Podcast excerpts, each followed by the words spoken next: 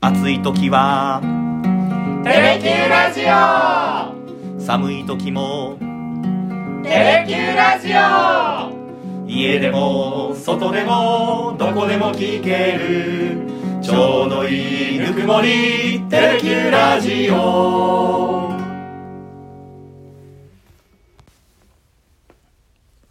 ひげごじっとゆうきのさだでダラダラ行かせて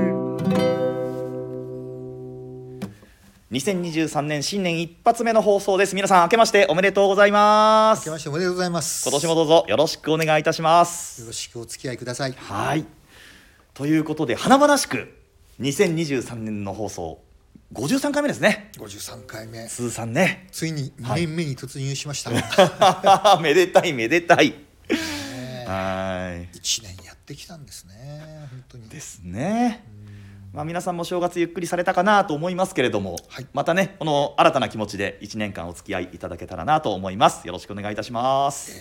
ねまた23年もね、はい完走できたらいいですねいやーね、え完走したいですね完走したら100 回ね優に超えますからねあそうですよ今年中には、まあ、このまま順調にいけばですねまずは100回、はい100回やるのを目標として、ね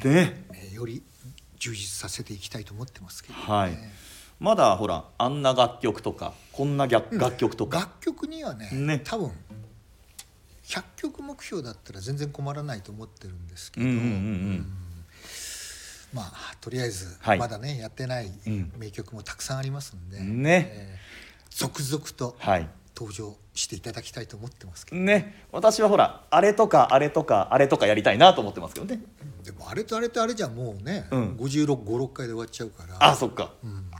あれとあれとこれもこれもこれもこれもあれもっていうのをやっていくとねそうですね、大物挟みつついや 意こ外うと隠れた名曲もね大物意外とやってないんですよねややってないですよ、ってないですよ、うん、はるかなりクリスマスが一番長い楽曲じゃないですか今までやった中で確かに、まあ、長いということで言うとねたくさん残されてますからねあのだって13分超のやつはどうしますだって2回に分けますみたいなねそんな話にもなりますいよやねいや僕は喋らなければいやいや喋る30 30分で収める喋るでしょって おしゃべりされるでしょあの曲はきっといやもう楽曲が全てですよああいやいやいやまあでも去年はさださんにとっては本当にお忙しい1年でしたもんねそうですねうんねグレグレープ結成50年はいの節目っていうのがね、うんうんうんありましたけれども、はいそれ以外でもね、うんあのー 俳優としてねそう連続ドラマに、ね、弁護士役で出られたりね、はい終わったかと思ったら今度はね、NHK の朝ドラではいナレーションを担当されたりとかねねで明けて今年はね、はいついにうんグレープとしてねはい4枚目のアルバムがね、ええ2月15日、はいグレープセンセーション」がリリースされるのと、うんそれからさださんにとっては、はいまさに歌手活動50周年ツアーがもうほら春からそうですよ始まるということでうわ当然50周年記念イベントとかねいや50周年記念アルバムとーかねうわね今年は結構いろいろ楽しませていただけるんじゃないでしょうかねーですね、まずは来月のニューアルバム、うん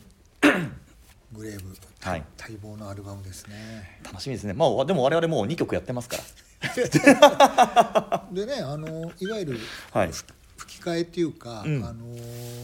古い楽曲をね「精霊流し」と「無縁坂」と「縁切り寺」はねはいもう収録決まってますから残り5曲ぐらいしかないんですよ、おお、 10曲とするとねはいはいはいはいいやでも出たらまたそれ我々はね当然手を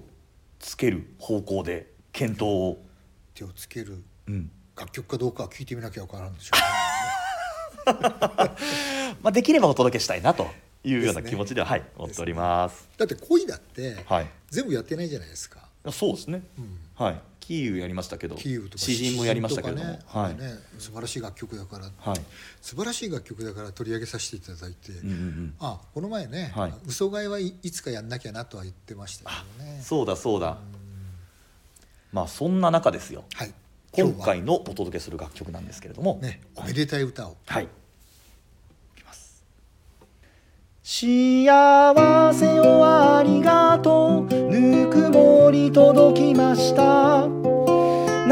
日あなたが元気でよかった宝物はありがとう思い出届きました生まれてきてよかった誕生祝いをありがとう忘れずにいてくれてありがとう古い時計が時を刻むように緩やかに年老いてゆけたらいいなどとこの頃思うようになりました誕生祝いをありがとう忘れずにいてくれてありがとう誰かが私の生まれ日のことを覚えていてくれると一人きりではないととても勇気が湧いてくるのです幸せをありがとうぬくもり届きました何よりあなたが元気でよかった宝物はありがとう思い出届きました生まれてきてよかった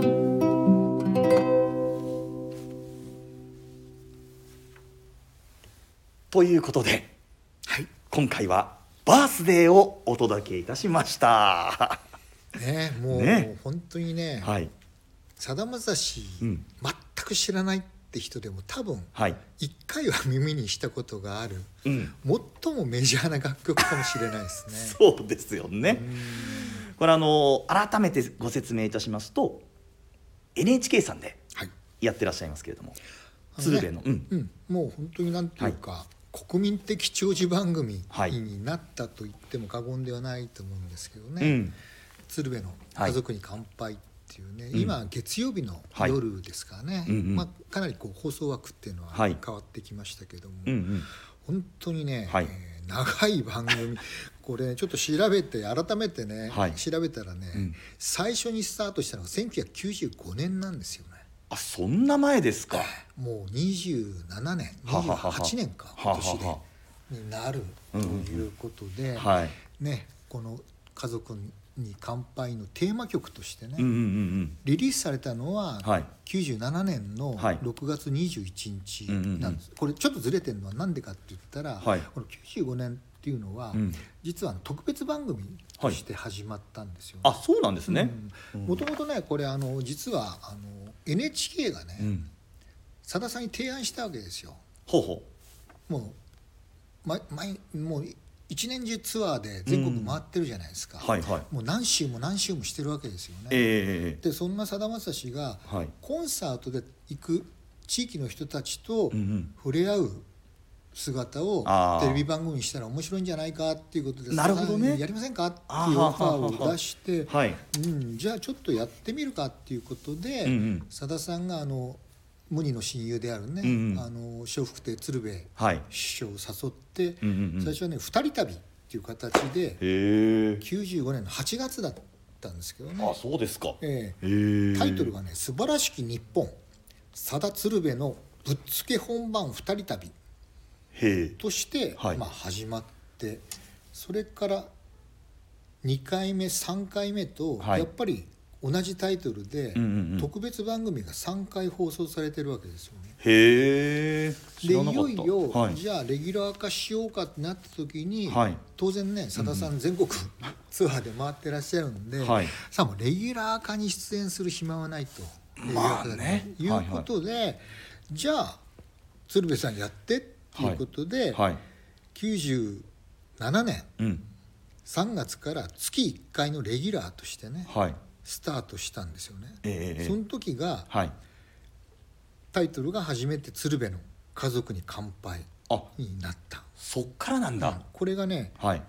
97年の3月1日放送になってましたねへえ。で月に1回はいはいはのいレギュラー番組として始まって、うんその時に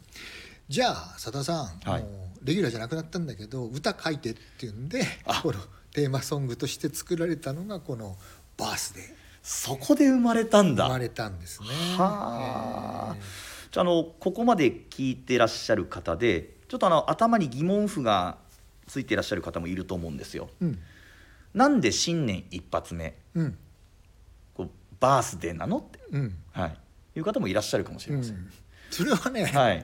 ゆうきくんの事情です。はい、これですね実は本日私41歳のバースデーでございましてありがとうございます。 1月3日、41歳になりました、ゆうきりょうじ。はい、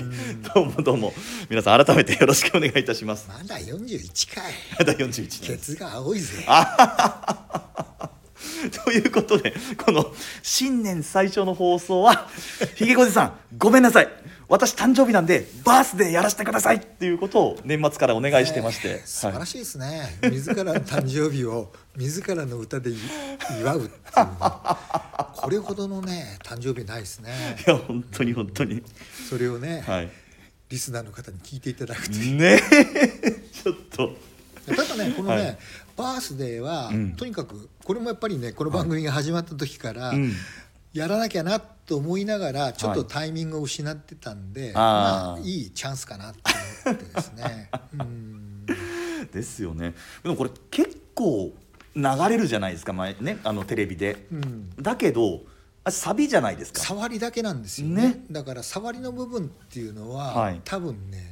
んもうそれなりの年齢の方は、はい聞いたことがないって人多分いないと思うぐらい有名な歌だと思うんですけど、はいこれ通して聞いたことがある人も逆にねねあんまりいないんじゃないかと思うんですよ、はいそれでねこれうん実はね「はい紅白」ではい一回さださん歌われたんですよこの歌をあ。そうですか、うん、というのはね、えこれ2007年の年末の「紅白歌合戦」はいえーこの時に実は鶴瓶さんがね、はい白組の司会だったんですよ。おうおうおうもうこれではい司会の鶴瓶さんが、うんそのもう出演が出場が決まってたねさださんにね、はいとにかくはい頼むからこの歌を歌ってく れバーストやってくれって言って、はい頼んで、はい紅白」で歌ったへだえからその時にはいフルフルバージョンで聞かれたはい方は結構多かったらしいんですけあどね、ーまあまあね「紅白」でやればですねう、ん、多分それぐらいじゃないかなあんまりね、はいうん、この歌テレビで歌うってことなかったと思うん だよねそのフルバージョンでねはいはい毎回毎回テーマソングで流れててもね、うんいや私も最近まで知らなかったですねこの A メロが B メロ、うんはこれね全曲聴かないとこの歌のね価値わかんないんですけどねいいやこれはいい歌でしたねこう改めて弾き語りの練習しましたけども、なんかこううるっときますよね歌詞がねすごくいい歌詞ですよあーあのさっきあの雑談レベルで話してましたけどもひげぐさんもよくこれ歌ってたんですって かつてねカラオケのお箱でしたい一時期でもこれ歌ってその場が盛り上がるというよりはなんとなくこういい空気になる感じじゃないですかそうなんですよ、うんまあ、あの僕はねカラオケうんうんうんスナックでね、はい歌った時に全然知らないお客さんがね、はい、もう終わった後になんかねうん、なんかぐっと涙をこらえるような声で「いや初めて聞きましたけどうんいい歌で すね」特にねこのね、はいやっぱねまた後半がいいんですよね。うーん誕生祝いをありがとう、はい忘れずにいてくれてありがとう、うん誰かが私の生まれ日のことうん覚えていてくれると、はい一人きりではないってないととても勇気が湧いてくるのです、いやーね私市川に千葉県の市川に、もう亡くなったおばあちゃんの妹さんで90運歳で一人で住まわれてる方がいるんですよ、はいおばあちゃんがいるんですけどなんかその人のことを思い出しちゃいますねなんかこうああ電話せないかんなとか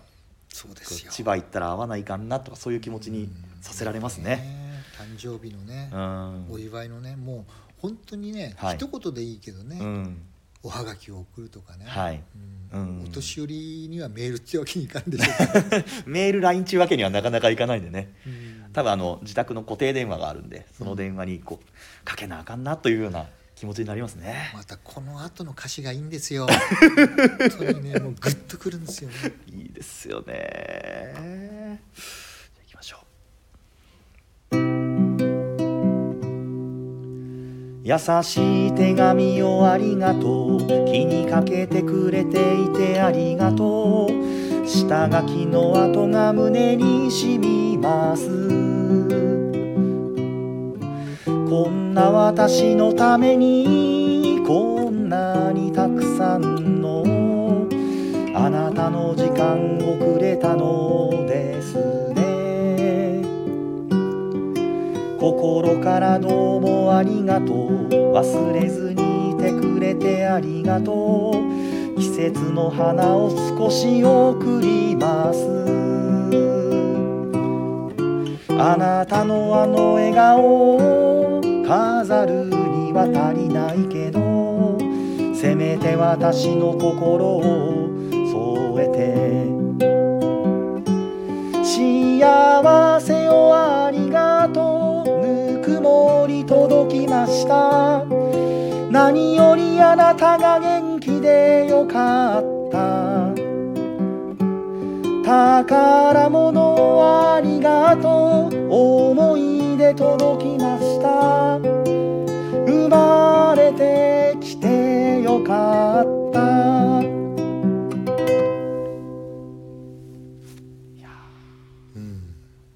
胸にた かい胸に染みま したいい歌特に僕はねこのねあうんの2番今冒頭で歌ったねはい「優しい手紙をありがとう」うん気にかけてくれていてありがとう」はい下書きのあ跡が胸に染みますうんこんな私のために、はいこんなにたくさんのうんあなたの時間をくれたのですねっていうここがもう一番好きでねいい本当にいいですねここがねもうだから、うんまあ、かつてね、はいまだちょっと高い声が出てた 時にカラオケで歌う時は、はいここに一番お心を込めて歌ってたん ですよ。なんでこんなあったかい歌詞書けるんでしょうかねう、んやっぱ手紙ですよ。手紙ですねうん、もうメールじゃないあー圧がね、はい感じられる、うんああ下書きの跡がねはいね下書きの跡がねうん透けて見えるはいうん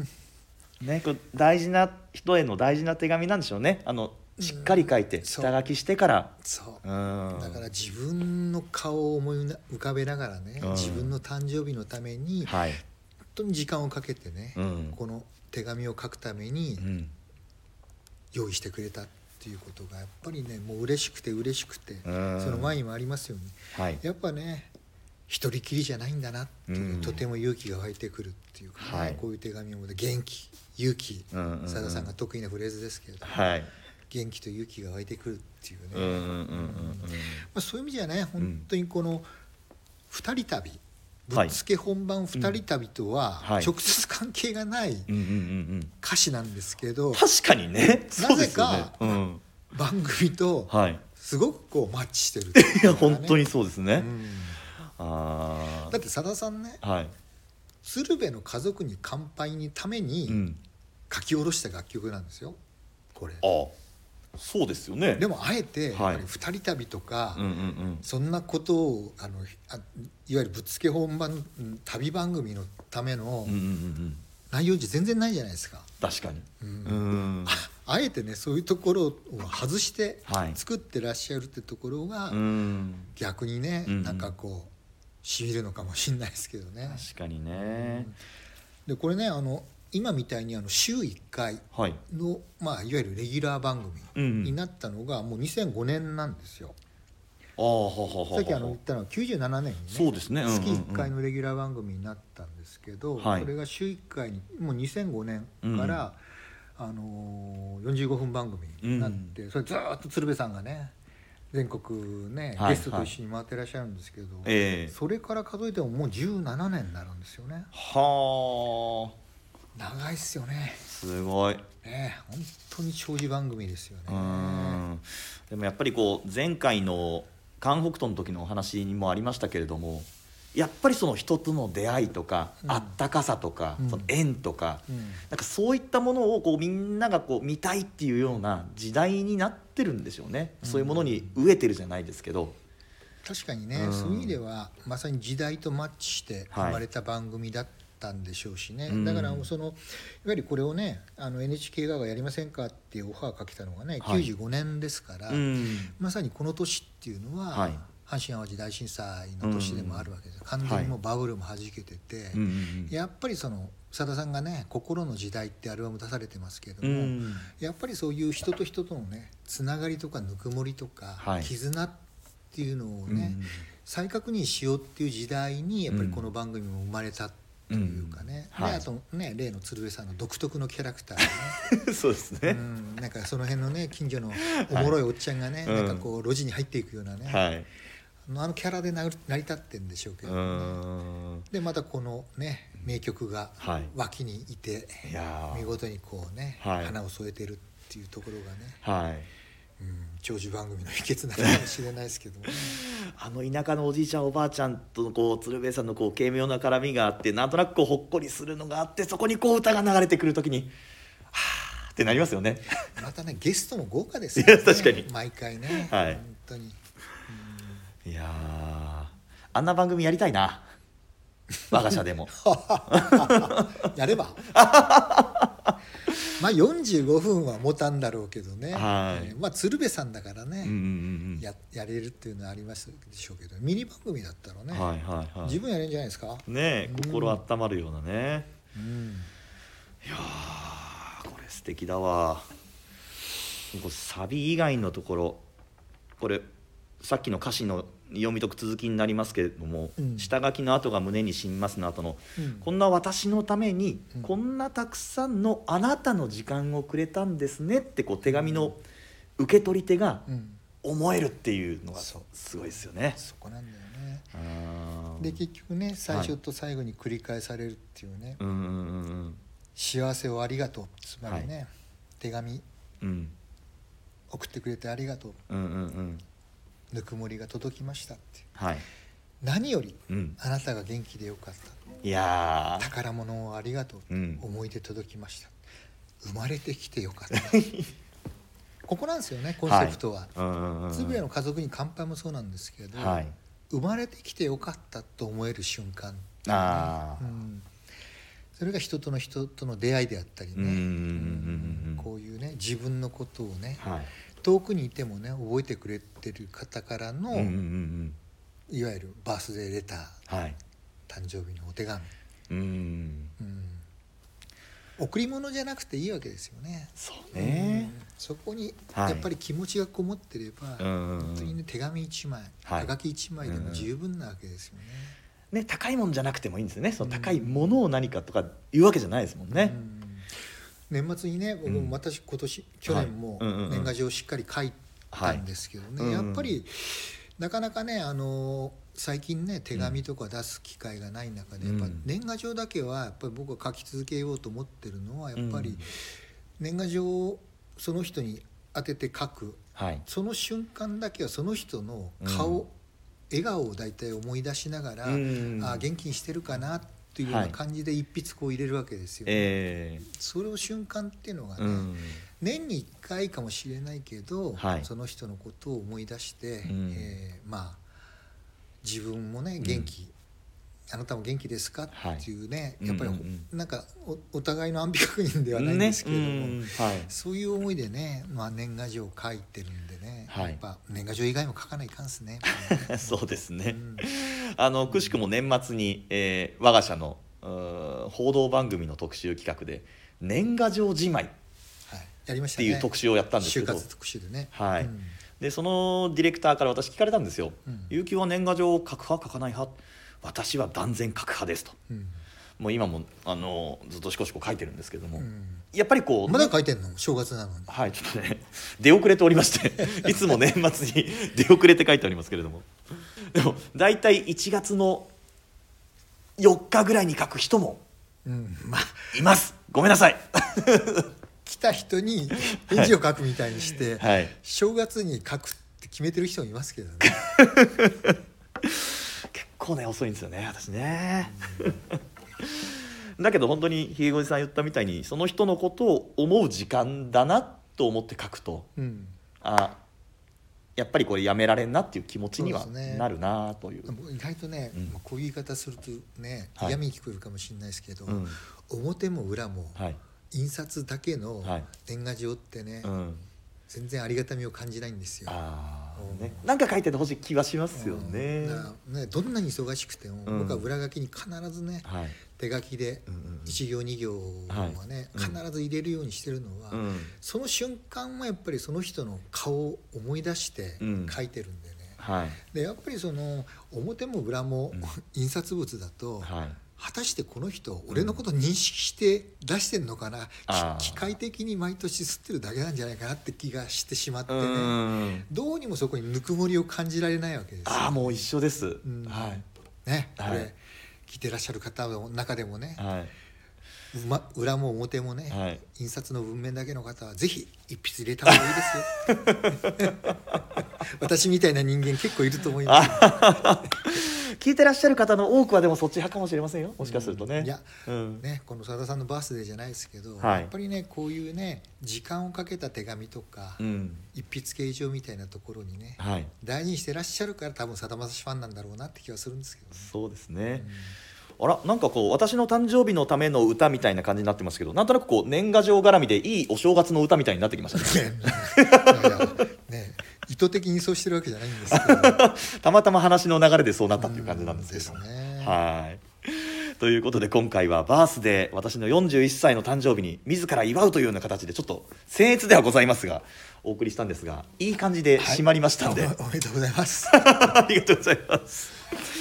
さあさあ2発目新年2発目の曲ですがですねう。ん二十三年。また、企画会議でもやりながら、うんねどう進めていくか。はい少しはね、やっぱ計画的に、もうちょっとね、はいあのーぶっつけ本番ではな くて、少し計画的にね、はいあのーもう一回私もね、うん行き当たりばったりの喋りではなく て。少しあの昔のことをね、はいもう一回こう勉強をおさらいしながらね、うんもっと今年ははい深い解説をさせていただければと思 っております 新年の誓いみたいになってますけれどもいやいやもちろんね、はいあの一曲入魂で、はいこれまでもねいやいやあのそうですそうです本当はいに一回一回うん一生懸命喋らせてもらったんですけど、はいまあ、よりね、うん2年目に入りましたんで、ええより充実させる意味でもね、はい少し計画性を持って そうですね、あの 勉強していきましょう。はい、忙しい最中ではあるとは思いますけれども、私も1年我々も1年頑張っていきますんでそうですね、はおい互いに体調に気をつけながらね、はい穴を開けないように、うんね、週1回のお約束、はい届けていきましょう。はいということで本年もどうぞよろしくお願いしますよろしくお願いします。この辺りで失礼いたしますありがとうございましたあ。りがとうございました